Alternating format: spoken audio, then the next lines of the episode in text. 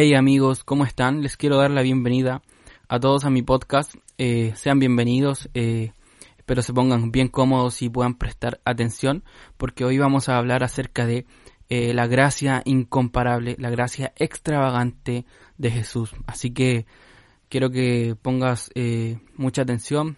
Te voy a leer un, un pequeño versículo que está en Lucas 19. Dice Lucas 19, 5. Cuando Jesús pasó, miró a Saqueo y le dijo, y lo llamó por su nombre. Saqueo, le dijo, baja enseguida, debo hospedarme hoy en tu casa. Mira, te lo voy a leer de nuevo. Dice, cuando Jesús pasó, miró a Saqueo y lo llamó por su nombre. Saqueo le dijo, baja enseguida, debo hospedarme hoy en tu casa. Y bueno, hay dos cosas que me llaman mucho la atención aquí, en este pasaje porque muchas veces he escuchado este pasaje y yo sé que tú a lo mejor también los, lo has escuchado muchas veces. Y hay dos cosas que me llaman la atención. Primero, que Jesús ya conocía a Saqueo. Y segundo, que él le dice a Saqueo que le es necesario hospedarse en su casa. No es Saqueo quien lo invita, sino Jesús es quien lo invita y le dice que le es necesario. O sea que él necesitaba ir a su casa a la casa de saqueo. Y yo quiero hoy hablarte acerca de estos dos, de estos dos puntos, porque, bueno, número uno, Jesús conocía quién era saqueo. Y yo quiero decirte que Jesús conoce quién eres, así como saqueo. Él sabe que quizás fallaste ayer, fallaste hoy y le fallarás mañana. Él te conoce.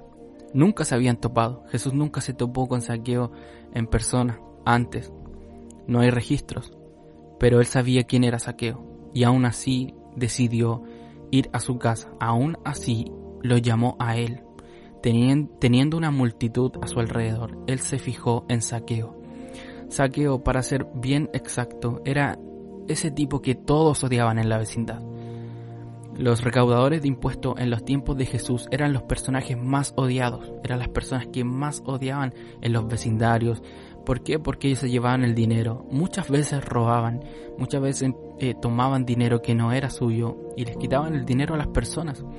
Entonces debemos entender que Saqueo no era el personaje que todos amaban, más bien era el personaje que todos odiaban. Es por eso que cuando Jesús le dice que él quiere ir a su casa, las personas que estaban a su alrededor comenzaron a murmurar, comenzaron a hablar de por qué él, por qué Jesús iba a la casa de Saqueo.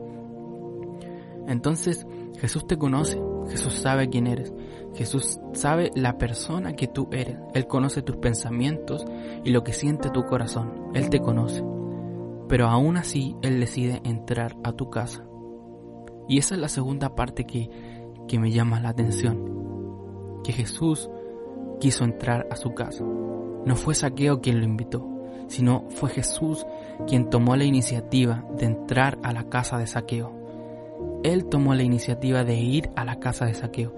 Él le dijo que le era necesario estar en su casa. Jesús necesitaba estar en la casa de Saqueo. Ey, Saqueo era el personaje más odiado. O sea, era la persona que todos odiaban en el vecindario. Imagínate a alguien que tú odias en tu vecindario. O imagínate, para ser más exacto, a esa persona que tú odias. Esa persona que, no sé, quizás te cuesta sociabilizar, te cuesta relacionarte. Imagínate al personaje, al que tienes bloqueado quizás en tu Instagram, al que le tienes bloqueado las historias o al que bloqueaste en WhatsApp, no sé. Pero imagínate esa persona, esa persona era saqueo y Jesús quería ir a su casa. O sea, era normal que las personas se cuestionaran y dijeran, ¿por qué saqueo? O sea, si es el más odiado de la vecindad. Pero ese Jesús es la gracia caminando en la tierra. Jesús era la gracia caminando entre los seres humanos. Jesús era la gracia misma caminando en Israel, en Judea, en Samaria, en todos los pueblos de Israel. Jesús era la gracia. Jesús es gracia y Él decide entrar a tu hogar. Jesús es ese personaje que bajó del cielo no para que tú te acerques a Él, él bajó del cielo para Él ir a tu casa, para Él ir a tu barrio, para Él ir a tu, a tu población, para Él ir a donde tú estás. si te has sentido que, que quizás tú tienes que ir a Jesús, déjame decirte que Jesús te vio primero. No es por tus méritos, no es por tus obras, no es por lo que tú haces. Jesús te vio primero y Él decidió ir por ti. Y Él decide ir por ti. Si hoy estás escuchando este podcast y quizás, wow, yo creo que a todos nos sucede. Si quizás en algún punto de tu vida dijiste, me siento un pecador o siento que fracasé, tranquilo amigo, porque eres el personaje perfecto para entrar en la historia de Jesús. Eres el personaje perfecto que Jesús estaba buscando. A Jesús le, le, encanta sociabilizar con pecadores. A Jesús le encanta caminar con pecadores. A Jesús le encanta sentarse con pecadores. Es más, a Jesús le encanta escuchar a pecadores y a personas que fracasan. Porque Él vino a buscarte. Dice que Él bajó del cielo para caminar entre nosotros. Jesús te ama.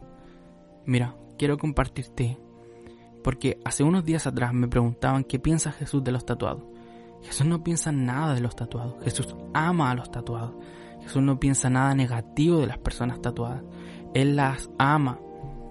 Me preguntaban también qué piensa Jesús acerca de los homosexuales. Jesús ama a los homosexuales.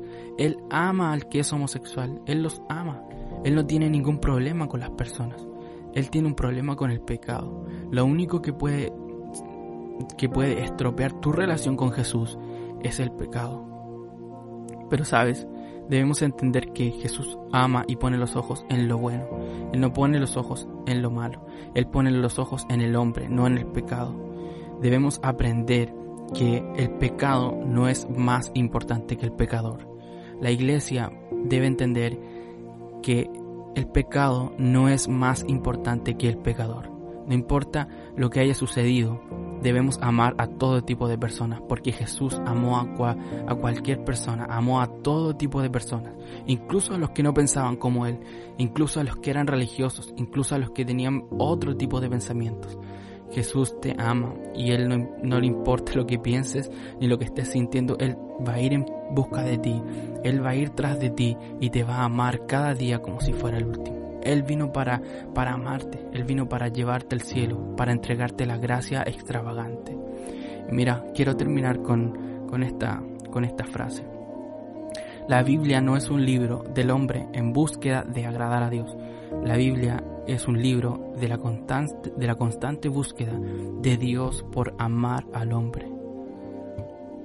No se trata de lo que hagamos, no se trata de nuestros aciertos, no se trata de nuestras obras, no se trata de lo bueno que seamos, se trata de Jesús intentando de amarnos cada día a nosotros. Jesús te ama y no hay nada que puedas hacer para que Él te deje amar.